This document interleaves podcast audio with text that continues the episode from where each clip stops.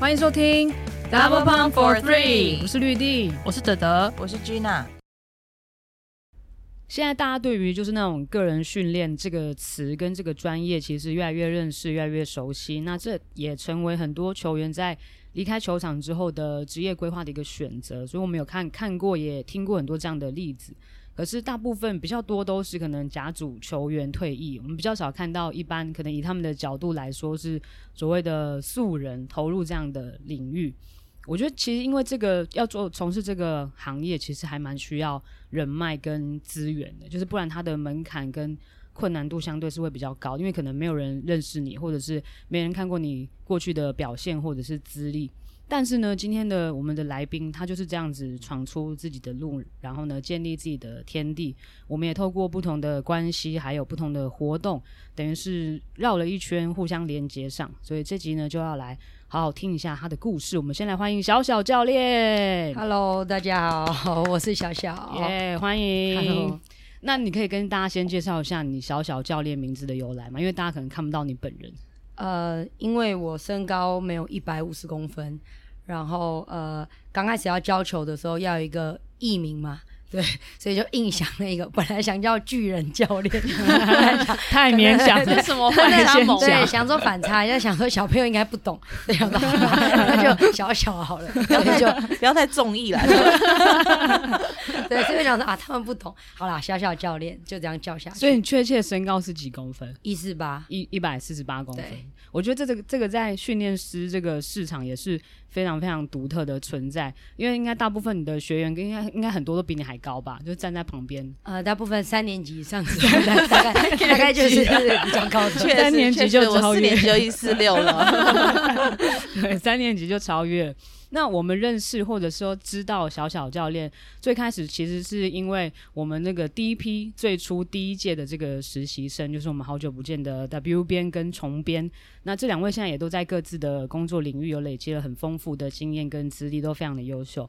那小小教练那个时候是我们 W 边的同学兼队友嘛？你们是同学兼就是对同班同学，同班同学，然后也是就是其实就是很好的朋友啦。是对啊，然后就常常出现在他的社群里。面，然后看起来都是永远就是很有活力，感觉就是团体里面那种炒热气氛的嗨咖的那种类型。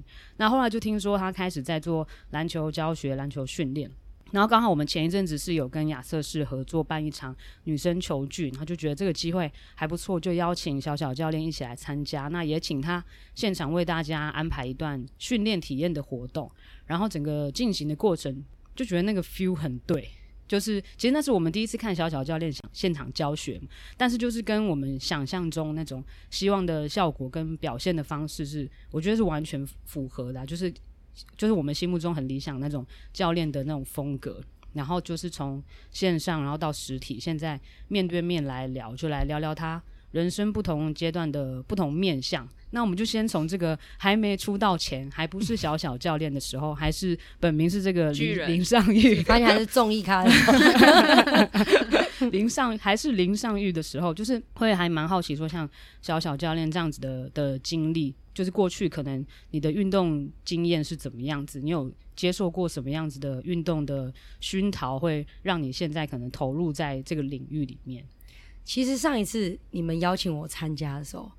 我超级激动，然后我就赶快跟那 个哭了吗？我我差点说不可能，怎么可能？然后我就赶快跟就是阿谢讲，然后就说他们竟然邀请我哎，然后就说嗯你很棒哦，然后就说啊谢谢你的牵线，觉得好像对，所以所以上一次这是第一次，因为我一直以来都在讲那个一点，就是默默的做这件事，然后也没有特别想说要有名或者是，但那是一个目标，可是你会觉得说。真的太远了，你已经远到你无法想象。所以当上次有这个机会的时候，你会觉得说，好像自己真的做对了什么事情，然后让你们看到。因为我觉得女篮这市场很小，然后讲真的，女生教练其实很多。对，虽然大家不认识，但女生教练真的很多。所以上次借由这个机会，我觉得说，哇，就真的从小的那种感觉。因为我从以前其实我是戏剧班的，高中是读戏剧，所以站在舞台上，其实对我来讲就是一个梦想。那最后反而换一个方式，是站在运动场上面，可是同时又因为你们，所以我同时拿起了麦克风，好像有点主持一个活动。那种感觉，所以我觉得那是一个很梦寐以求的感觉。希望还有下一次，我们也是很希望会有下一次，绝对是没有问题。刚刚我感觉那个戏剧又上升了，有有那个细胞，因为我们这次只有透过声音，真的很可惜，没办法让他展现他的那个天赋，整个是手舞足蹈的。难怪从戏剧，那你为什么那时候高中的时候念戏剧，可是大学的时候没有再继续往跳的很远呢？是不是？没有，其实我觉得我从国小的时候我是扯铃队，然后那个扯铃队也是跟个性有关，就是扯铃队缺人。需要一个人，所以大家就去考嘛。那我那个时候就想说，不关我的事，我从来都不会扯铃。然后就有一个同学说：“啊，林少啊，你那么会运动啊，你不去扯铃队哦？”他就走了。然后就心里想：“你是在看不起我吗？你怎么就是有有一种你被击到的感觉，太 容易被看不起了吧？对，没错，就是很容易心里很脆弱。像是鼓鼓励你。然后我当下我我就心里想说，嗯，就听起来有点。不是很舒服，又好像有一点舒服的 那种感觉。然后我就说：“哦，没有啊，我等下就要去了。就 其实我已经要睡午觉了，我就硬是起来就去。然后就要考试嘛，就要扯铃。所以其实我我的运动之路刚开始其实是扯铃。然后一开始进去的时候，他是测那种一分钟你做一个招，一分钟可以做几招？一分钟其实有六十秒，我只做了三招，因为我根本完全不会。反正就扯一扯，把零抛起来接住啊，这样就一招了。啊，一招可以做两次，哎，那我不就？”我还只做三招，很厉害哎！我我只会那个蚂蚁上树，你们会吗？哎，那个我还不会 那种。然后就只有做三招，然后后来进去了之后，我觉得都是个性使然，就是你不想输。因为在我们那个年代，虽然我没有到很老了，我只能说就在十几年前，你先注意一下，好不好？现在在一个小朋友的注意。我讲的时候发现有一点不好意思，就大概在十几年前的时候，去考的全部都是男生。只有一个女生，我不知道扯铃队有这种性别问题。对对，就是只要是运动，几乎都是男生。所以你那时候去的时候，就你也不想输。我觉得我的个性，我觉得不想输，不想被别人看没有这样，然后就硬是考进去，结果还上了，因为就缺人嘛。啊，进去了之后，就是迎来了第一次代表学校的比赛，然后就选拔十几个人，就只有我没有被选上。然后当下我就很难过，可是我想，我难过个屁呀、啊！我做了三招、欸，我三招，而且严格来讲是两招，有重复做。然后就在我要离开那个榜单的时候，因为全部人，因为我就很难过，其实我也不知道自己在难过什么。然后我就很难过，然后我就最后一个离开那个练习的地方。就那时候扯铃的一个教练，他其实不会扯铃，他就是那种考进来被分配到体育组长的位置的老师。他就突然出现，我想要走，他就突然说，他就拍拍我的肩膀，然后他就说。没关系，继续努力。那我当下我就跑去厕所哭，因为我想说，有人看到我努力吗？我我其实很努力，可是我就是很烂。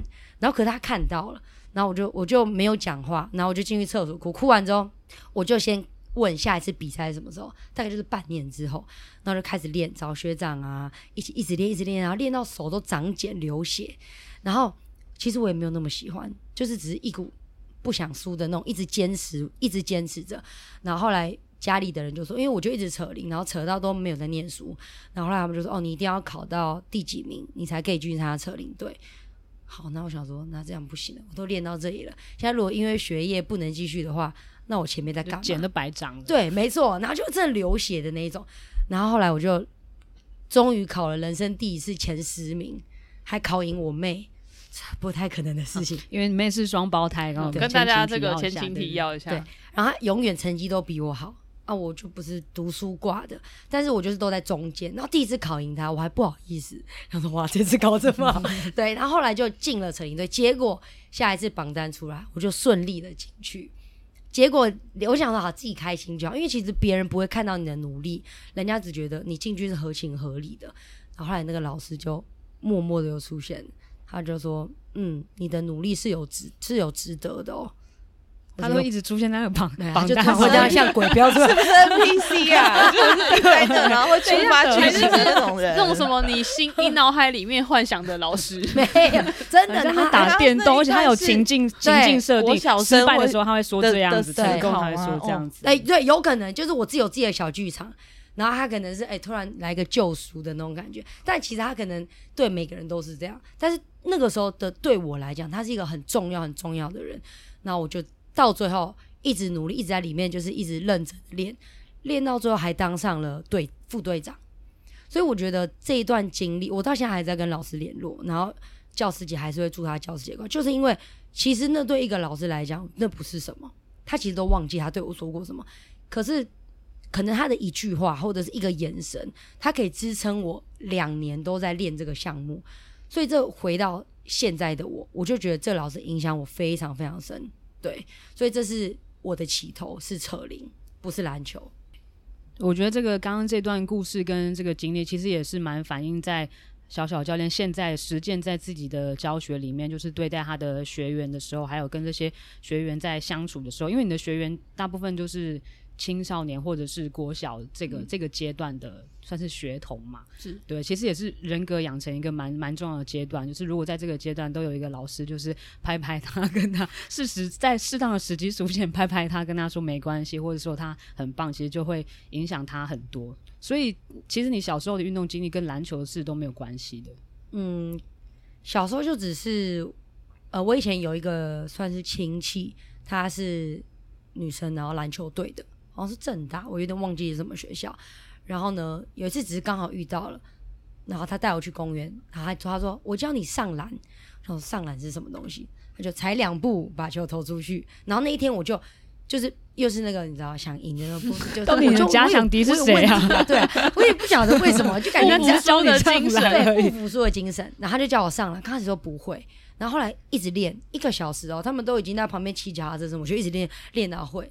然后他就说一句，他说。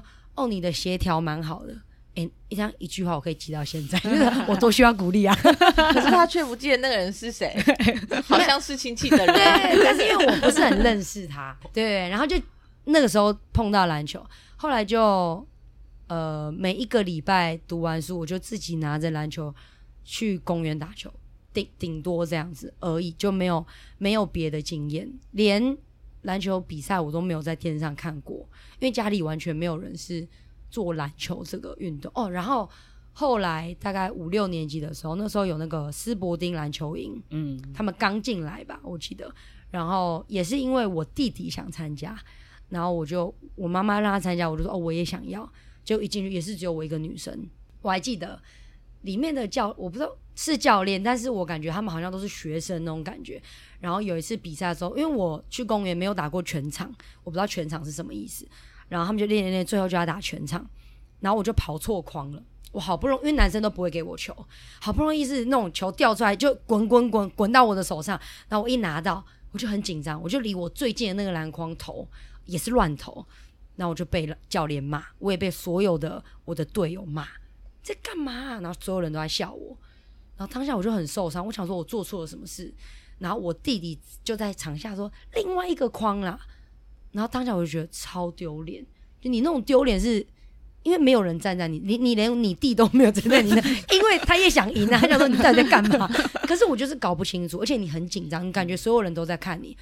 然后当下我一种，我是后来自己当了教练之后，因为有太多小朋友会攻错框，讲真的，很多国际赛很多人也会，没事，长大了突然就是也会攻错框，对，然后。后来我就突然在某一天想到了以前这个回忆，然后我就想，我绝对不要当总教练，因为他带给我的影响是很深很深。这其实到最后第二年，我弟弟还要参加斯伯丁篮球营，然后我妈问我，我说我不要参加，可是他们不知道为什么，就是因为这一件事情，然后让我觉得嗯很大的压力，我很怕还会有再一次。然后当下那个教练也笑我。他们是可能一队有两三个教练，他们也笑我。可是你你当下你不会难过，你只觉得很丢脸，然后事后你才有难过的感觉，一直记着。对，所以我觉得，呃，其实我觉得那是一个很好的经验。为什么可以成就现在的我？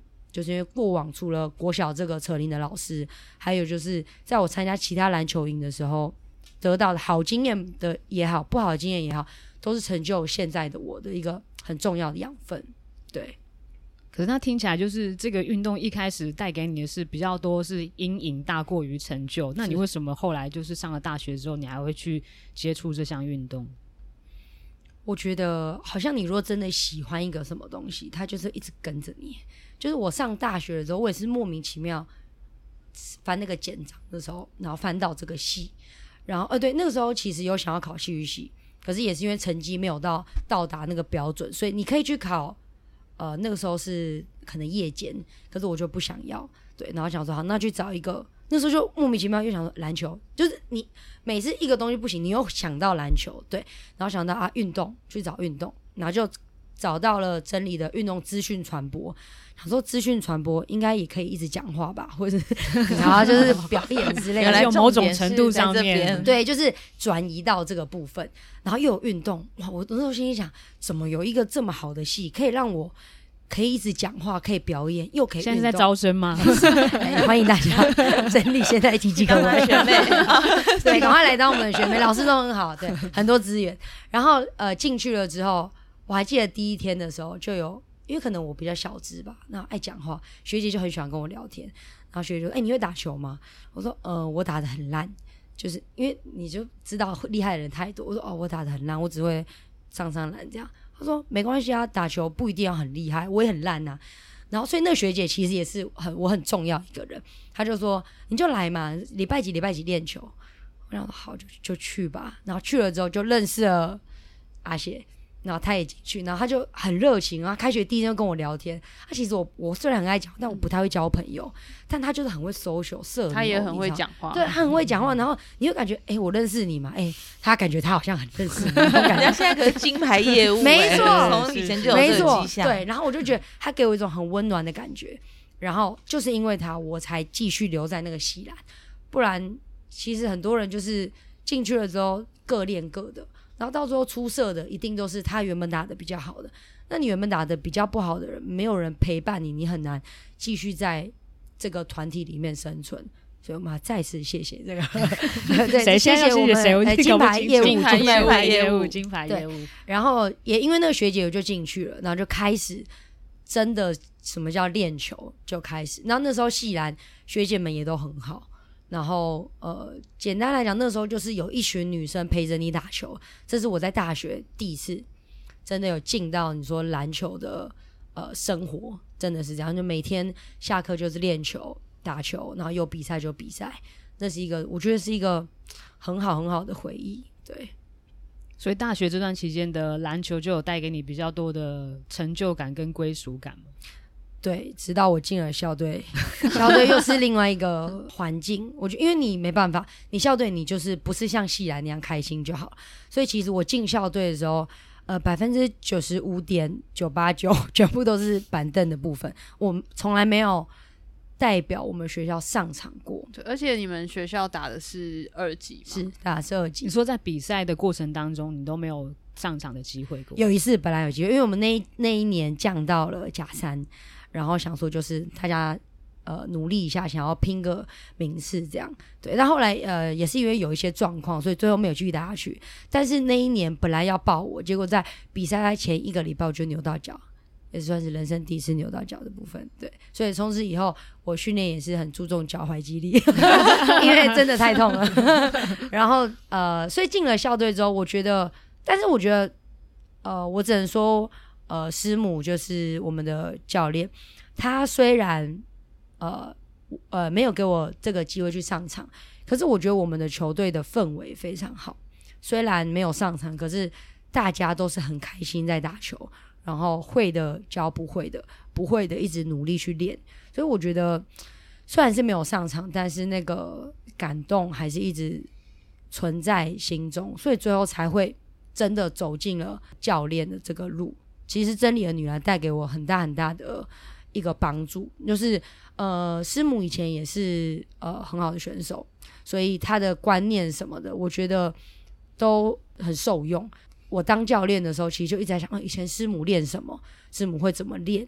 然后慢慢慢慢就放在我自己的一个体系当中，然后自己再去向上去延伸这样子。对，以下开放报名真理女篮，没错，一定要去。咨询处又招生，又招生，不好意思。那你那时候为什么会想要加入校队？哦，因为我有一个好朋友，他叫阿学，他也是以前就是那种默默打球的人，但他他是桃园的寿山。没有，这就没有要招生，因为我没有在那。但听说教练也是很棒，对，也是不错的，啊、就是以及蛮实力蛮好的。对对，他们以前也是打的很好，因缘机会下又到了真理，然后他是大概大二才转过来，他后来也也因为学姐，所以进了呃我们的系啦，我们是同一个系，然后就聊天，然后我们三个还有阿写就是变成好朋友。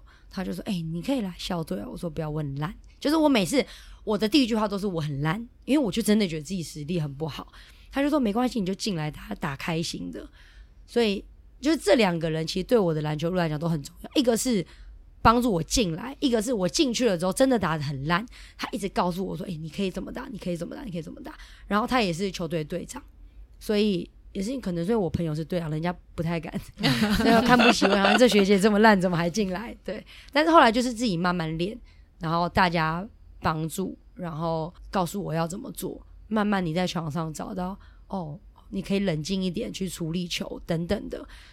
所以因为这样子，我就在真理的球队一直待到毕业，然后在快要毕业的时候，也在想自己要做什么，以后要做什么。因为就想要篮球，本本来想说不然回去演戏好了，心里想，可是别人已经多演了我三四年，也是追不上，那不如就继续做喜欢的事情，当了某一个俱乐部的篮球教练，对，就开始了这段教练的呃生活。那你在打篮球的这个过程当中，有因为你的可能身材身高上面的劣势，有别人会说你什么吗？嗯，其实这件事一直延伸到今天都还是这样。对，就是我我常常下班之后都会去打球嘛。那其呃，其实如果你说在学校端的话，我觉得反而还好，因为大家都是女生，所以有矮有高有胖有瘦，那大家其实不是那么在意，大家只是很投入在篮球活动。那当然你在校队里面，呃，师母一定会看到你，你平平都是这个身高，可是人家比较快，那。一定就是选比你高的又比你快的人，这就没有办法，这就是身材上的弱势。所以我一直很了解到自己呃没有办法在所谓学生篮球得到很好的成绩，加上也比较晚开始，基本能力那些都没有别人好。但是我觉得在学生时代反而觉得还好，大家不会因为你的身材歧视你，因为都是女生。可是你现在像我现在每天都去可能公园打球，跟别人报队或什么。就很明显，就是没有人跟你对，对。然后，尽管你运球运得再好啊，人家要找人就是不会找你，对。然后他们，我最常听的去公园，他们说：“哎、弟弟。”他们一定会讲：“弟弟。”啊，我我刚开始我都说：“哎、欸，那个不是，我是妹妹。”好，但他们就我想说，这个这个解释也太不需要，为什么我要解释我的性别？算了吧，人家这而且你要解释哪一个？哎、欸，我是大人。还是你要先解释你是女生。我后来想，我后来就看，我是大姐，我大姐。对，然后我想说，哎、欸，我不明显嘛，至少我的脸应该看起来不是一个很……可是，可是如果他认为你是一个弟弟，然后是这个身高弟弟的话，他一定觉得你是臭狗小生，就真的不跟你一对。没错，所以他们就会是那种，哎、我啊，就现在少一个人，哎、弟弟是那种他不是对你没礼貌那种，他说，哎、弟弟，我嘿 嘿，然后他说。啊，我们缺一个人，要不然你一起。哦，好，谢谢。我到时候我就演变成这样，然后来打投进几球，他也会拍拍你肩膀说：“哎、欸，你打的不错哦。”我说：“哦，谢谢。”叫我大姐。我说：“哦，谢谢。”后来我就放弃解释，我觉得我这样人生过比较快乐，真的。然后后来你投几个不错，然后他，他会开始教你，你投球的姿势哦，你要怎么样？然后投球要拿到 mansplaining，对，球要拿到头上面，然后你要怎么投？我说：“好，我知道了。”其实你有时候你不是很想听，因为我只 我只是想打球而已，真的没有想要听别人。谢谢。对，就是说啊，我知道了。谢谢你的建议，可以请你不要再建议。建议你先不要建议。没错。然后后来就打一打，我我就会说啊，不是啊，大哥，其实我我我已经是我是女生了啊。我每次解释，我会觉得哦，我真的不想解释。但是你不解释，他又一直教你。然后哦，解释完就不得了了，他就不想跟你打了，因为你赢了他。他不开心，嗯，然后你有时候，例如说，你可能打一打，然后你你可能上篮碰撞一下什么上，然后他一知道你是女生之后，他退你五步，他就给你投，其实那种感觉是非常不好的。就是你可不可以给我一个舒服的环境就好？我只想打球，我输也没有关系，因为你看我的身材，去外面每个男生都一一百八，你要怎么跟人家粗度也都不一样，所以我只是想要就是你们跟我正常打球。把我看成是一个正常的人就可以，可是没有办法。你要么你不解释的时候，他当你是小孩，对你很随便。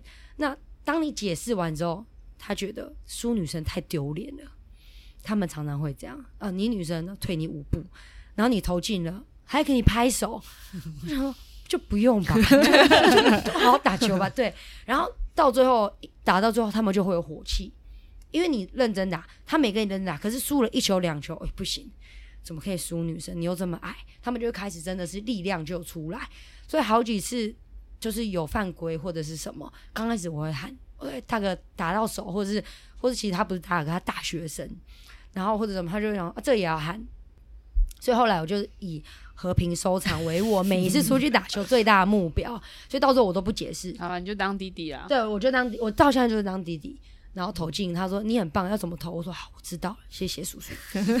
真的，你说谢谢叔叔，没错，谢谢叔叔，谢谢大哥，我都是这样子。谢谢叔叔。对，这样子好像其实你去外面打球，某种程度上面也是一种角色扮演，还是会其实带入角色，完成我的梦想。对，所以代表我演的还不错，刚打完他们都还不成功，很成功。然后下次还说，哎，弟弟你来哦，有交到新朋友。我朋友以前他也就是被误认为男生，然后一起打的时候那个。好球，他们会拍他屁股，欸，哎、欸，我还被拍胸部，他会拍下去，我想说你这没有感觉，有点软软的，他都没感觉，太夸张了，拍胸部，他想说你可能只是小孩子还小，所以这种肉软软的还没发育，他会抱我，就是真的是这样，我我我曾经想过，我买一个我买一个 GoPro，然后我放在我的那个。背包有一个那个袋子，我想要放在前面记录我一进到球场之后，大家第一个对我的眼神，还有我讲话之后他们。可是你知道，你打球你没办法弄在身上。我会不会有一天看到 看到我那种？我假装是你妈帮你拍。YouTube 上影片什么什么叉叉公园最强国小生，有有可能 有人侧录你。那后来就是现在就是变成是小小教练嘛？但是你那时候是是不是是毕业之后才开始接触这种教学训练，还是在在学校的时候就有？相关的经验，呃，没有，快快毕业的时候，然后开始当教练。可是那个时候，我觉得风气还没有现在，现在很多篮球训练是对，那时候我完全没有，就只是自己练胯下、背后等等的。对，所以是自己快要毕业之后，进入了呃一个俱乐部，然后开始当教练。然后你开始呃接触到小朋友，他们可能，例如说你教他们上篮，他们不会上篮，然后。你就一直讲踩两步，他们连收球的这时机都是错误的，他怎么踩两步？那我就每天回家，我都一直在想，到底他为什么不会上篮？然后我就一直去，到最后我是什么？我教自己，因为很多事情我也不会，那时候就是还是技巧没有很好的时候，所以我就一直教自己。我就那时候我左手很烂，因为我从小自己打嘛，所以就是右手很厉害，就一直右边上篮，右边勾啊，就就可以进球，你不需要练左边。对，那我就开始好，那我练左边上篮。然后我刚开始也是一直不会，一直不会。那我就一直研究我自己的身体，最后发现哦，原来上篮最重要的点不是那两步，是那两步的前一步，就是最后下球的那个点是很重要的。你最后下球一定要搭配不同侧的脚，你就会上篮。就是你你左手旋哦，就是你们想一下，你左手运球，你是不是最后球拿起来的时候是才左右？所以代表你前一只脚其实是右脚。所以你只要最后一次下球的时候，左手配右脚，一踩完之后收球，左脚就会地往前向前迈进，那就会是左右跳起来。对，好，然后下一个礼拜去的时候，哎、欸，他会了，可是最后就发现他最后那一步他跳不起来。为什么？你们的眼睛到底是什么？充满就是一直在想象那个画面，对，就是因为我们会上篮的人，我们觉得很顺，嗯、我们就可是对于协调不好的小朋友，他踩完两步之后。他会把双脚落地之后再起跳投球，哦、但我需要单脚起跳，所以到最后我就哦，一直一直研究，一直观察，然后慢慢慢慢就对这些东西越来越有兴趣，然后开始呃看到一个新的招啊，新的运球，我就练我自己，然后练不会好，因为我还家里还有弟弟妹妹，就年纪更小，我就练他，他也不会，然后就好，那我就一直转换方式，一直转换方式，然后到时候等到他练会。这个就是我的东西了，那我就说哦，以后遇到这种小朋友，我应该要怎么练？就就是完全就是从这个地方开始，对。因为我看你后来就是自己出来做，其实一开始感觉也是蛮蛮辛苦的，就是包含说可能没有场地，你还要想办法去啊，可能去合体啊，或者是河滨公园这种，嗯、或者是在找人上面，一开始可能大家也不认识你的话，也不知道可以来就是找你训练。那你一开始这个这个过程是怎么样经历的？嗯，其实我刚开始还在上一个俱乐部的时候，我就是那个时候开始盛行篮球，然后我会上网一直看很多影片。然后讲真的，因为我不是科班出身，所以我的资源真的很少。就是甚至其实我也很少看篮球比赛。我真的就是一个超级超级无敌单纯，只喜欢打篮球的一个女生。我连篮球比赛都不会看，我连女篮、男篮什么我都不会看。然后因为进去这个体制之后，我会觉得你当教练就要有教练的样子，因为我一直觉得所谓教练是一个很神圣的工作。那我从来压根没有想到我可以成为人家可以叫我教练，我就觉得那我要对得起。这个名字，这个职职称，所以我就开始去研究了很多东西。然后，呃，资源少的时候，你只能从网络上面找。那从网络上面找，你就用不同的语言，例如说日文或者是英文，去打很多，例如说篮球训练。他就一直找，找，找，找，然后越找越多。然后找到了之后，其实我觉得很重要。讲真的是，那个时候有一群家长，他们非常支持我，他们就说很喜欢我的教学。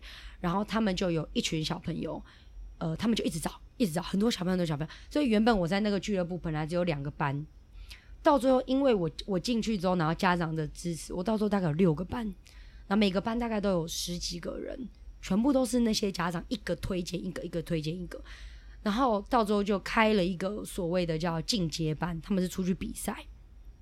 然后那群家长就是很投入，你要做什么训练，他都说哦，教练 OK，我支持你，就你就做什么训练。然后可能很累，小朋友脚都在抖了。那你也知道，现在小朋友稍微是 因为呃脚比较容易抖是吗？就是说是，然后稍微不太能太操啦，因为其实讲的你太操，太操不是好事。可是你有时候你练这种东西，你要操到一个程度，对你到最后还是要有一点强度，还是要有强度的。所以那这个时候其实很看家长，对。那现在我觉得这个大环境下，可能走的比较不是这样子。他们大家会希望自己只有一个小孩，希望他们过得开心就好了。所以呃，这些事情其实我一直在心，就是其实如果你要你的小孩过得开心，他很难学好一个东西，因为学任何东西都是痛苦的。对，那你要开心，一定是痛苦过后，你享受到了你的成果。你才是开心的，可这是永无止境的，对，所以那那一群家长，我觉得就是很支持我。然后其实里面现在也有有球员到现在已经是甲组的，对，就是已经是很优秀。那也有小朋友，他是里面有好几个小朋友，就是他完全是不会运动的，可是他进来之后，他爱上了篮球，然后他考进了学校的篮球队。可是他不见得是一直上场的，可是我就跟家长讲，我说那不重要。他有没有上场，跟他能不能成为最强的人，并不重要。他有没有办法喜欢篮球，跟这辈子心情不好就拿颗球去打，这个才是最重要的。对，所以我觉得促使我继续走向这条路的最大最大原因，真的是那一群家长的支持，还有小朋友的成果。对，所以造就现在。那最后我离开了那个工作室。那我自己也是有一群家长想要跟着我，所以我们就我先从大概十个小朋友开始教教下去，然后又同样的方式介绍，就一直介绍，一直介绍，一直介绍，然后慢慢慢慢越来越多人，对，所以才会到现在。但是那个时候我反而觉得，如果要问我有没有什么目标，就没有，就是包包那个时候真的是你没有不目标，你只是觉得这十几个人跟着我。我一定就是用尽百分之百、百分之五百的全力去对待他们。这，我觉得这就是我做事唯一的核心，就是我尽全力做好每一件事情。对，然后不知不觉，我觉得人就会越来越多。那人越来越多了之后，你知道，你就会有点分身乏术。对，但是我就是秉持着，呃，我重点不是招生。嗯，现在有点慢慢必须招生，因为我我要活下去嘛，因为我觉得教练要养嘛，所以我必须招生。但是我会觉得我不能远离我的初衷，对，我还是要做真正的那个我，就是我只是单纯喜欢打球，我喜欢教会他们，就就这样就好了。那你说，如果我想不想好几百个人？我想要，可是我自己知道，如果好几百个人，甚至一千个人，那我真的能够。把我的心分给那一千个人吗？我觉得我没有办法，对，所以我觉得我一定要有我的品质存在。那我不急于扩大这个东西，可是我要好好的对待每一个因为你知道啊，小小教练教得很好，所以你想要来找我。我想要，我不要，我不想愧对他们，对，所以我才会继续这样做下去。这是目前的道路，对。就是其实从一开始小小教练开始做，然后等于是也建立了自己的口碑，所以这些家长才愿意跟着你嘛，然后慢慢的扩大自己的这个团队。然后其实我觉得，就是除了是扩大自己的团队之外，然后你自己也等于是。为你的可能以后的那些学弟妹也创造了很多的机会，他们可以一直跟着你，然后有机会去教学，然后等于是也在你的可能核心的理念之下，其实你也是创造出了属于自己的风格。其实听起来就是可能某一些朝可能精英顶级的球队去。训练的这些，他们是已经是可能筛就是筛选过的，已经是滤过了这一层。可是其实还有很多，就是这个池子里面有非常多的人，可能他都没有接触过运动，但是就是其实他们可以在你这里，然后可能可以接触到这些运动的机会，或者是甚至是学会一项运动，然后得到成就感。那其实我看你的平常的贴文，你的那个 hashtag 都会写像家一样的篮球工作室，这是你在打造你自己的。就是篮球工作室的时候，一个很很重要的核心价值嘛，嗯、就是你很注重每一位学员，你都希望他们被照顾到。是，对，我觉得，嗯，因为就像我们刚刚，我们的风格并不是走这样，那我觉得大家都要接受自己的不完美，我觉得是这样。那家这件事情是大家觉得最有归属感的，就还是要回到学生时期在整理的时候，我会觉得我进球队，我会感觉我回到一个家。我并不会觉得我进去之后我压力很大，然后只是要练球要赢，我觉得不会。所以因为真理带给我这些，所有同才之间带给我这些，所以造就现在的我。那我会觉得说，其实很多，其实昨天才有一个家长，就是那个小朋友是协调真的是很差，以前跑步会跌倒的那种，然后他不会跳，他跳的时候会就是并不是很协调的小朋友，但他最后他现在考进了国中的球队。然后他成为球队里面呃还蛮不错的一个呃角色，然后家长就有赖我，讲说谢谢，还是很谢谢教练，他今天终于可能得了十五分了，或者得了几分，是谢谢教练的什么？其实讲真的，我对我来讲，我觉得好像就是一个家的感觉，因为如果你只是一个呃教育现场，你很少家长会，他已经都离开你的工作室，他已经长大，他还回来跟你说。哦，谢谢教练。我觉得常常我看到我都都想哭了，啊，我哭点是有点低啊，但但但是我的意思，我就觉得很感恩，就是我何德何能，你们可以在离开我这么久了之后，家长还会定期的跟我报备现在小朋友的状况。那我想，这如果不是一个家，那那这是那是什么？所以对我来讲，就不是说工作了，它给我一种很温暖的感觉。所以我想要给为什么 slogan 是像家一样的工作室，是因为。其实每个小朋友每个礼拜来的时候，他们真的不一定很强，他们可能出去被电了或者是什么。可他们每回到我这里的时候，我希望让他们感受到温暖。然后他们都说：“教练，我们学校都太强了啊，我都打不过。”那我就会说：“那你就要继续练习啊。对”对我不会说啊，那你那种没有去练好什么什么什么东西，或者是啊你要怎么样怎么样。每个小朋友的特质都不同，他们已经愿意拿着篮球去到球场跟别人。打球，这已经是对他这个人来讲是一个很大的进步。那当然，对不同小朋友，他已经很强的小朋友，他来可能就不是这样。我会给他另外一种家的感觉，就是比较严厉的。对，所以每个小朋友，我给他的家的感受是不同的。然后再来，其实有很多呃小朋友来到这里了之后，他有些事不会跟爸爸妈妈讲，可他会跟我讲。比如说，我遇过一个国中生说。那个教练，我说，哎，他要讲不讲？他想说，你可以直接讲。你你觉得送什么东西给女生比较好？哇，我心想，哦，他他们越来越宽了，对，已经长大。我说，哦，那你跟他在一起了吗？我还是要这样子。然后他就哦，就跟我分享很多事情。所以我想，我希望他们在未来，就算你不走职业，或者是不走篮球，你还可以想到说，如果你真的没有人可以分享你的事情，你就。我还在这里，你可以随时跟我分享，我可以给你我目前可以给你的建议，然后你可以很信任我。那甚至有一个小朋友，他们现在慢慢长大，他就说：“教练，我也要回来当你的助教。”我说：“好，我就等你长大。如果我还有继续的话，我会等你长大。”我觉得这是很可贵的事情，所以我才会用家来定义我们的工作室。本来就很喜欢小孩嘛，因为其实要跟小孩或甚至是小小孩相处，其实要有很大的耐心。其实很多人可能会比较怕跟这样的族群相处，或者是在相处的时候就没有办法，就是针对每一个人的个性或者是内心去给他们关心，或者是不同的不同的这种教导。嗯，我呃教了之后才发现很喜欢，然后发现我讲的话他们可以懂。对，应该说我懂他们，因为你知道他们的逻辑并不是大人的逻辑。对，然后你太成熟也不行，太幼稚他们又觉得。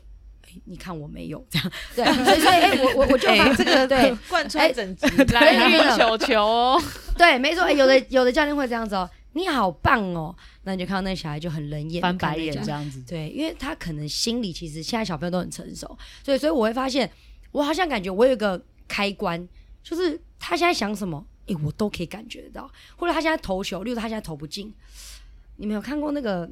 有一个国外的那个影集，是一个医生，他只要看到那个人不舒服，他就可以解解剖他的身体，他有颗子弹穿进他的身体，我忘记那一部影集叫什么。然后，所以我每次他们投球出去的时候，我都可以感受得到，哦，第二根手指头没有用力，这么真的是真的，那么厉害，我都可以感觉。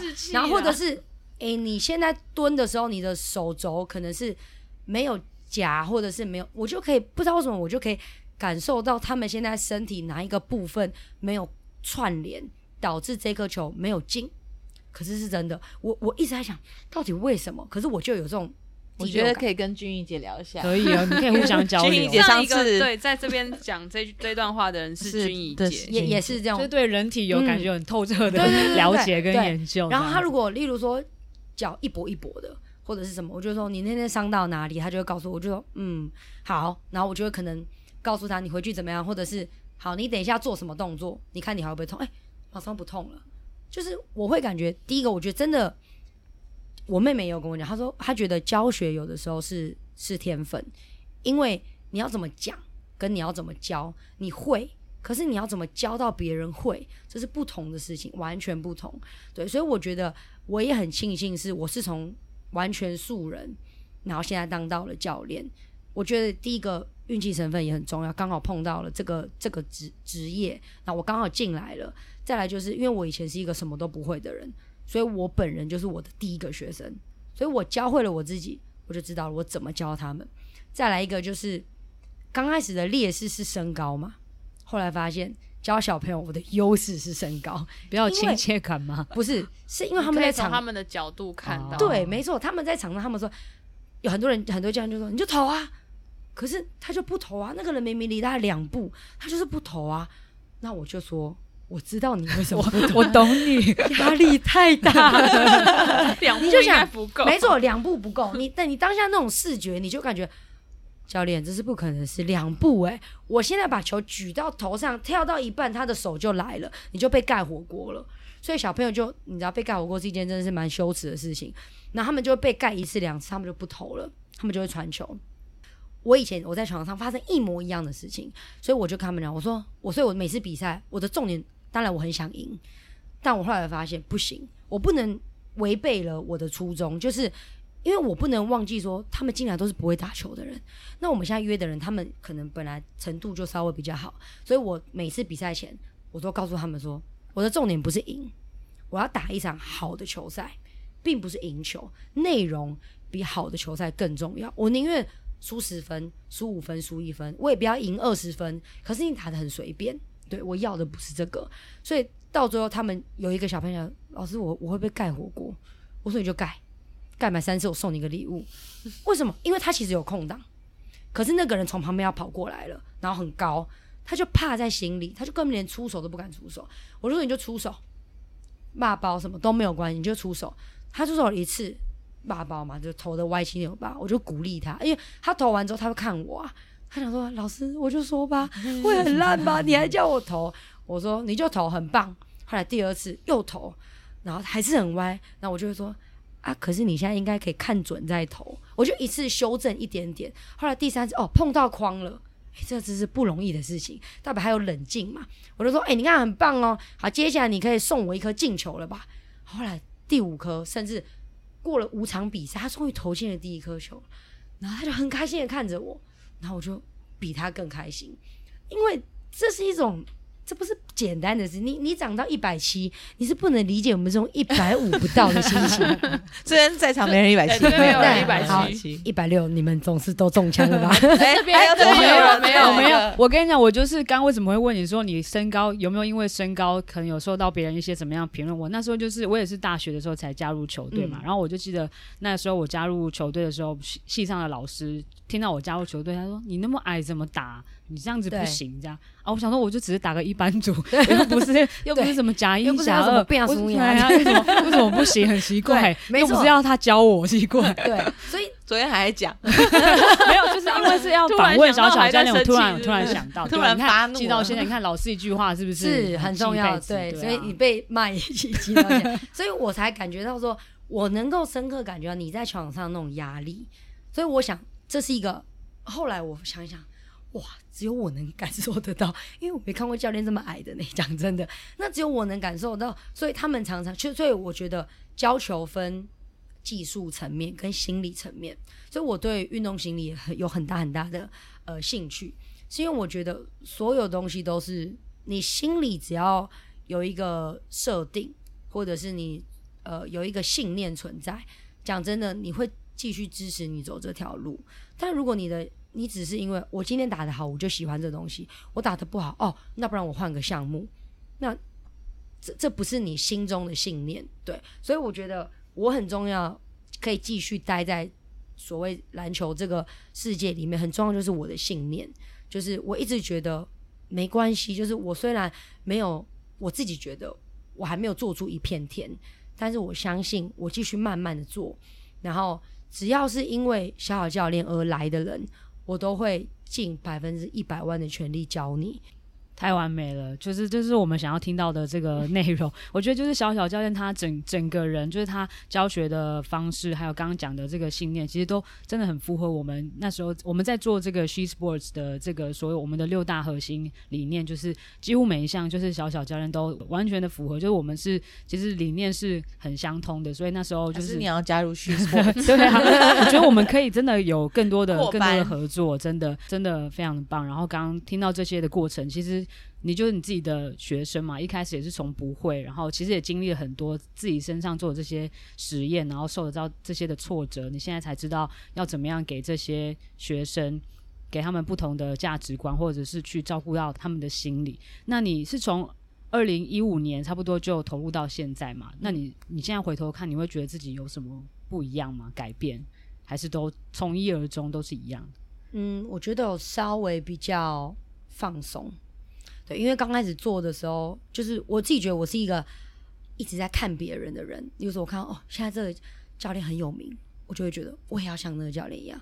可是你这样就会有点患得患失，所以我也在提醒自己说，不行，我要像真正的我。所以现在，例如说有小朋友可能离开了，或者是因为他离开，其实代表两个，第一个就是。收入这个是很直接的，因为我是靠教练这件事在维系我的生活，所以一个小朋友走，我会我觉得说一定是我教不好，他才会走。我的想法一直都是这样。可是后来渐渐渐渐，我也在学校端，然后以前的老师也告诉我，他说你不能把小朋友的成败放在你自己身上，因为你知道值就是在那里。这个小朋友爱不爱运动，呃，会不会运动这件事情，讲真的，天生生下来他协不协调，你他只能靠后天努力，所以你只能尽。你的力量在他在你手上的时候，你尽你百分之百的力量。所以他到最后离开了去找别的教练，现在我就是秉持着一种我很祝福你，因为我相信我教你的东西一定你会用得到。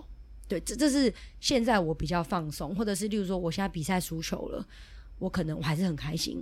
开心的点是因为我打了一个很好内容的球赛，他把我们练球的东西都做出来，但是还是输球。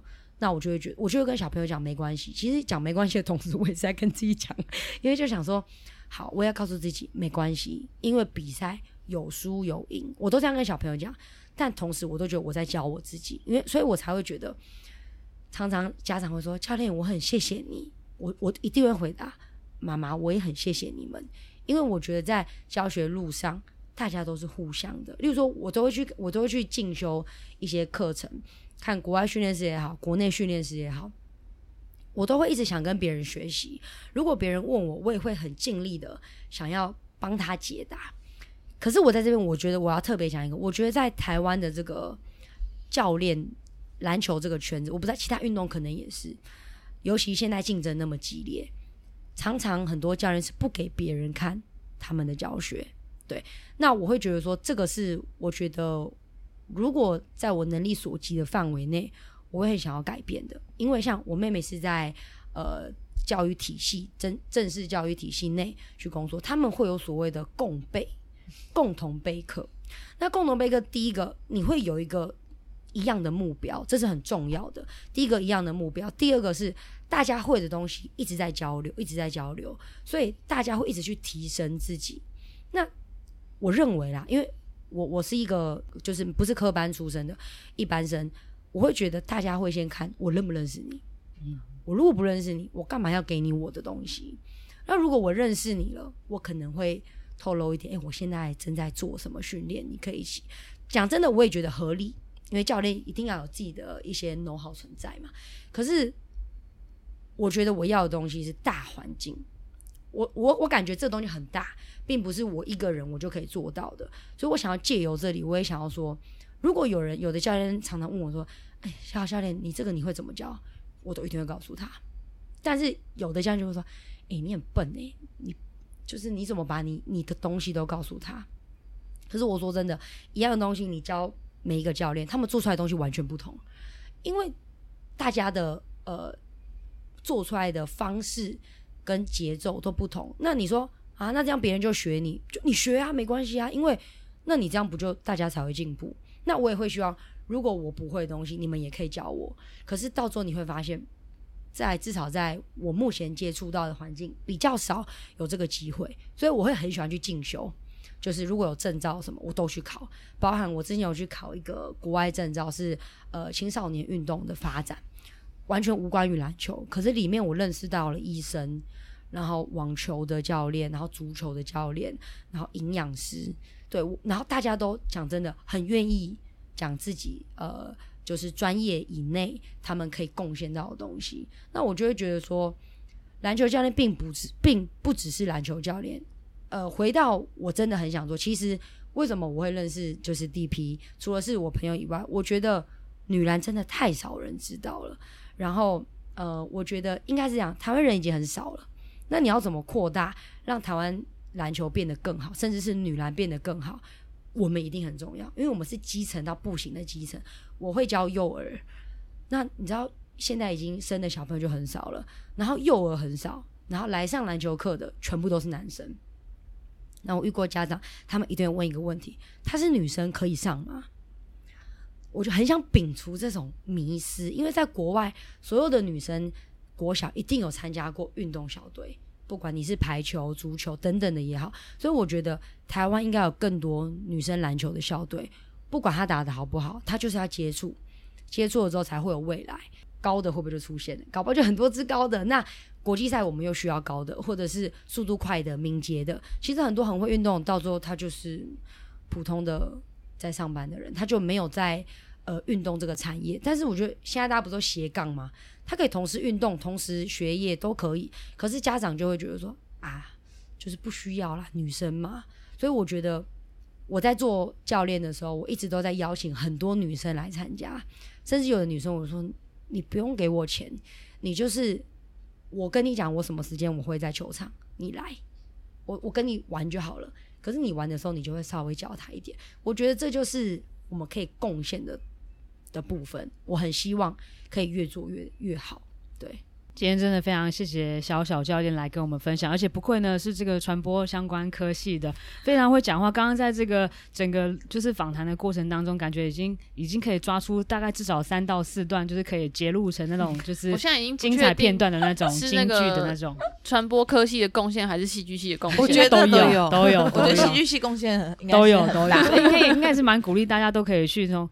读一些不同不不相关的科系啊，或者是 多接触一些，不，不是就是没有直接相关的，对啊。而且其实小小教练他的视野，我觉得也非常的宏观，就是不是只讲到自己个人或者自己的发展，其实他也是很希望可以为这个环境大家一起共同的努力，一起贡献，就是大家一起变得更好。我觉得是非常难能可贵的一种精神。那我们今天谢再次的谢谢小小教练，谢谢感谢你们。好，那相关有什么资讯的话，我们等下再整理在很多资讯处，对。各种资讯好吗？然后大家呢也可以呃搜寻小小教练的 IG 跟脸书，打小小教练就会就会出来了，就会就会看到小小教练还有他上课的一些过程。好的，那大家就是到呃小小教练的 IG 跟脸书社呃粉丝页都可以看到他的相关资讯。那我们今天就到这里喽，大家拜拜，拜拜。